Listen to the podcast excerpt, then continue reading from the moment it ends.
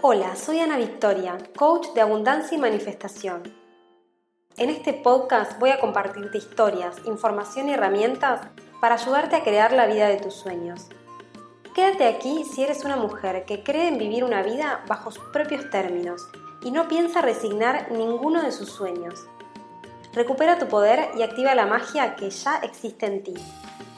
Puedes saber más de mí en soyanavictoria.com o en Instagram arroba soy.anavictoria.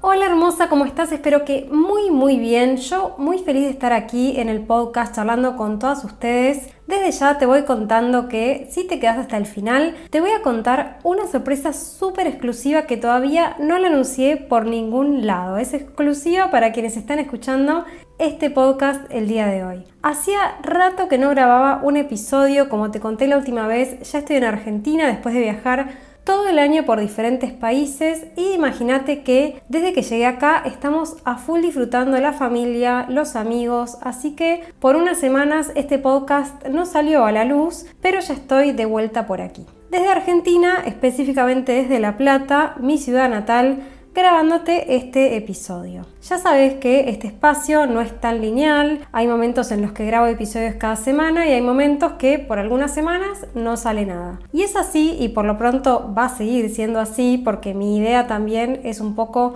cuestionar las estructuras, ¿no? Para eso estamos en este podcast para cuestionar todo y por eso me gusta también a veces salirme un poco de la caja, de la planificación, de la rigidez y si hay una semana que el podcast no sale, no pasa nada. Por suerte, siempre hay tiempo de volver al ruedo. ¿Y por qué te hablo de esto hoy? Bueno, justamente porque yo creé mi negocio pensando un poco en tener esta anhelada libertad, esta independencia que busca cualquier persona que empiece a emprender. Así que imagínate que si voy a ser mi propia jefa, no quiero ser una jefa tirana e inflexible. Para eso me volvería a trabajar en una empresa, ¿no? Por suerte pude crear un negocio que me permite trabajar con un montón de flexibilidad, tanto de horario como de locación, y que me permite también tener espacios de creación cada vez que lo necesito. Entonces, de repente, cuando no estoy sacando un episodio del podcast, quizá es porque me fui medio hacia adentro a pensar, a planificar, a crear, a ver qué cosa te puede servir, que te comparta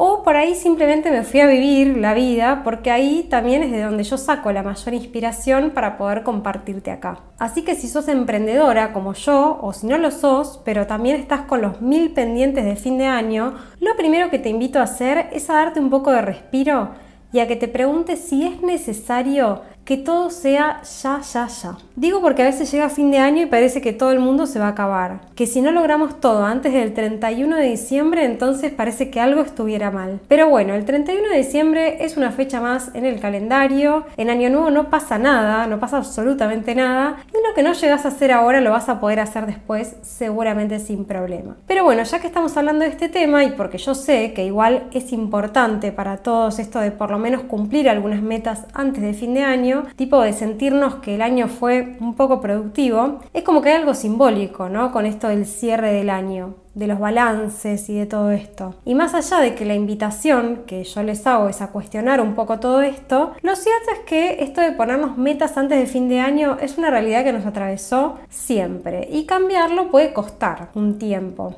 Así que mientras estamos en esta transición entre dejar de exigirnos pero a la vez querer cumplir ciertas metas, te voy a dar algunos tips en este episodio para que salgas del estancamiento y de la procrastinación y cumplas con algunos objetivos antes de que cierre el año. Lo cual sé que es un poco desafiante porque nos quedan menos de tres semanas. Wow, lo digo y no lo creo. Y está de más decir que este episodio te va a servir también para cualquier otro momento del año, no importa si no aplicas todo esto ahora. Pero dado que estamos casi llegando a la mitad de diciembre, en este momento voy a orientar todo a las metas antes del cierre del año. Vos después aplicalo cuando y como quieras. Como siempre te digo, adapta todo lo que escuchas acá a tu propia realidad. Entonces, primero lo primero, antes de ponernos a pensar en las metas que nos faltan cumplir, como estamos tan cerquita de fin de año, está bueno también mirar hacia atrás y hacer un pequeño balance de las cosas que sí hicimos. Porque a veces pasa que llegamos a esta altura del año y nos ponemos en modo castigo por todas las cosas que no logramos hacer. Porque no facturé más dinero en mi negocio, porque no bajé esos kilos que quería bajar, porque no hice ese viaje que dije que iba a hacer, etcétera, etcétera. Pero seguramente hay un montón de cosas que sí hicimos, porque claramente mientras no estaba en el gimnasio bajando los kilos que quería bajar, estaba haciendo otra cosa, mi energía estaba puesta en otro lado, creando otra situación, y eso está bueno reconocerlo. Incluso si mi energía se fue en situaciones que no eran de mi agrado, porque quizás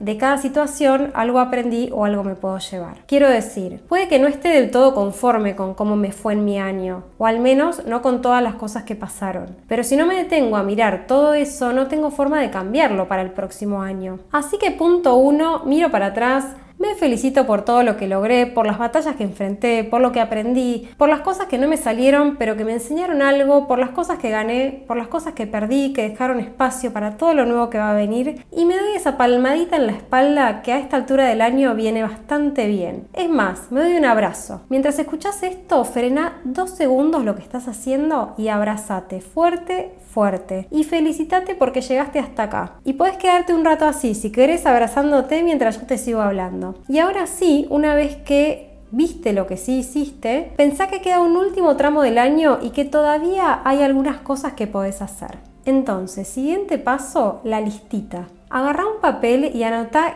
qué cosas querés tener listas antes de fin de año. Pueden ser grandes, pero no imposibles, cosas que quepan en un espacio de dos semanas, en pleno fin de año, es decir, en dos semanas con un tiempo limitadísimo, pero cosas que en cierto punto te den realización. Puede ser mandar a arreglar ese mueble que tenés en la cocina que está roto hace meses y lo venís pateando. Puede ser donar toda esa ropa que no te sirve y que ocupa espacio en tu ropero hace un montón. Puede ser terminar un libro que tenés por la mitad. No te pongas mil metas, pone algunas y pequeñas y ponelas en un papel. Y sumado a esto, en la misma lista, agrega cosas que si bien no las vas a hacer ahora, lo que sí puedes hacer es una acción de compromiso futuro, que tranquilamente se puede hacer en estas semanas. ¿Qué significa una acción de compromiso futuro? Bueno, imagínate que habías dicho que este año ibas a aprender a manejar pero no lo hiciste. Claramente en estas dos semanas no vas a llegar a hacerlo, pero lo que sí podés hacer es sacar turno con la escuela de manejo. Es una acción que la haces hoy y que ya te está sumando para los objetivos del próximo año y que no queda en la nada, no queda en una promesa vacía porque ya tiene una fecha y tiene lo más importante que es tu compromiso. ¿Qué otros ejemplos te puedo dar con esto del compromiso futuro? Bueno, podés pagar la primera cuota del gimnasio para el próximo año, podés anotarte en una carrera o en un curso, en fin, acá lo importante es que veas esas metas que este año no se cumplieron, pero que son importantes para vos. Y que en estos días hagas una acción para comprometerte con esta meta a principios del próximo año. De esta manera no te quedas con el sinsabor de que la meta no se cumplió porque de alguna manera vos ya empezaste a cumplirla. Diste el primer puntapié. Estás adentro del proceso de cumplirla porque ya hiciste la primera acción. Y acá concéntrate sobre todo en las metas pendientes de este año. No estamos todavía poniendo metas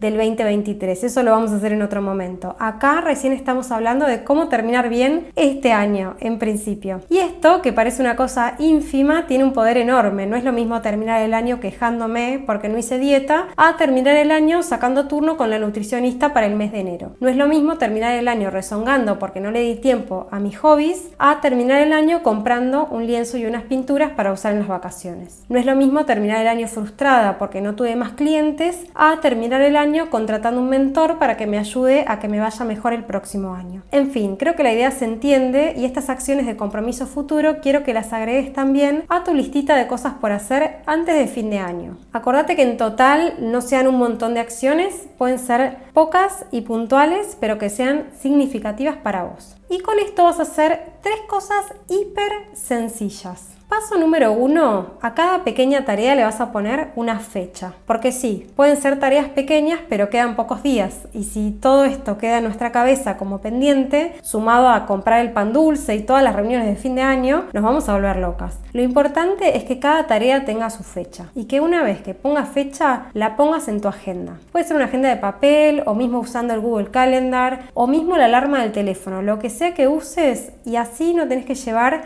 la lista en la cabeza Simplemente cada día nos levantamos y vemos qué nos toca hacer ese día. En segundo lugar, algo importantísimo. Al lado de cada cosa que anotaste, vas a dibujar un pequeño cuadradito vacío. Esto es porque cada vez que hagas una tarea vas a marcar que la hiciste. Para nuestra mente no hay nada más reconfortante que marcar un checklist. Nos hace sentir súper productivas, nos da esa sensación de tarea cumplida, de logro. Algo que parece tan insignificante como un tic hecho con lapicera, le manda una señal al cerebro de satisfacción. ¿Y qué le pasa al cerebro que quiere más? Así de simple, quiere más satisfacción. Y como quiere más, nos indica que dejemos de procrastinar y que vayamos por favor a la tarea siguiente. Esta parte de dibujar el cuadradito es tan importante como la de ponerle fecha. Y en tercer lugar, y esta también es clave, mandale esta lista a otras personas. Mandásela a una amiga o mismo a algún grupo de WhatsApp donde tengas amigas que pueden preguntarte cómo vas con la lista y a las que les puedas mandar cada vez que terminaste algo. Acá lo ideal sería incluso que tus amigas también hagan esto así todas están en la misma y se van alentando a cumplir las metas. Es increíble cómo tener a alguien del otro lado que sea testigo de nuestros logros hace que activemos muchísimo más. ¿Y esto por qué? Bueno, te dije antes que el cerebro quería satisfacción completando los cuadraditos, pero también quiere reconocimiento, así que no hay nada como completar un checklist y además tener a tus amigas haciendo porras por cada pasito que avanzas. Te cuento que hace poco alguien en mi grupo de amigos hizo esto. Esta persona estaba un poco frustrada porque tenía un montón de pendientes que hacer en su casa, porque este año construyó su casa y viste que siempre al final quedan un montón de pendientes chiquititos que uno va pateando. Así que resulta que se hizo esta listita. La lista no era tan tan grande, vamos a decir que tenía unas 7 u 8 cosas, pero eran cosas que no las estaba haciendo y que le generaban incomodidad. Entonces mandó la listita al grupo de WhatsApp de nuestro grupo de amigos y cuestión que en menos de una semana ya había hecho la mitad de las cosas. Es decir, algo que había procrastinado quizá por meses, lo hizo en tres días, usando esta técnica que te comparto acá, que como verás no es ciencia espacial, es literalmente hacer una lista, poner fechas, hacer un cuadradito y mandarlo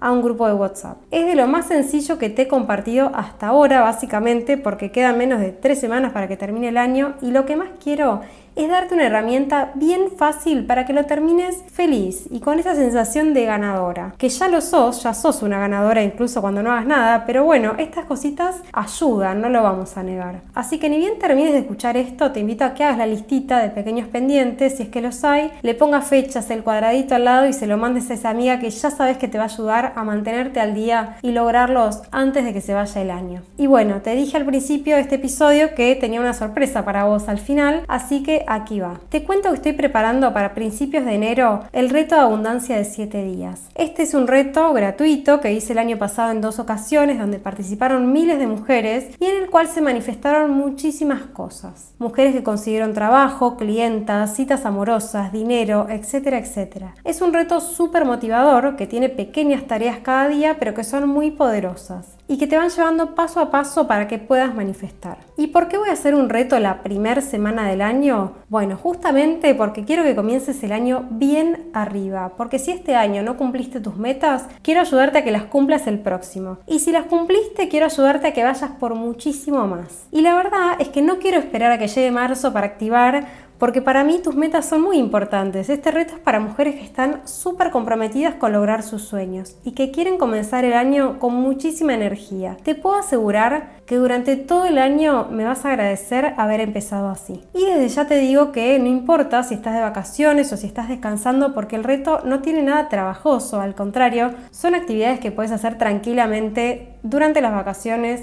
e incluso compartir con tu familia. Las vas a redisfrutar. Así que si quieres tener un 2023 lleno de abundancia, busca el link en la descripción de este episodio y anotate ya en el reto Manifiesta Abundancia. Arrancamos el lunes 2 de enero. Y dicho esto, ahora sí, me despido de este episodio. Espero que te haya servido. Si sabes de alguien a quien le puede servir, por favor compartile este link y ayúdame a llevar la magia cada vez más lejos. Si haces tu listita, escribime y contame qué tal te va. Yo por hoy te dejo un gran abrazo y nos vemos en el próximo episodio.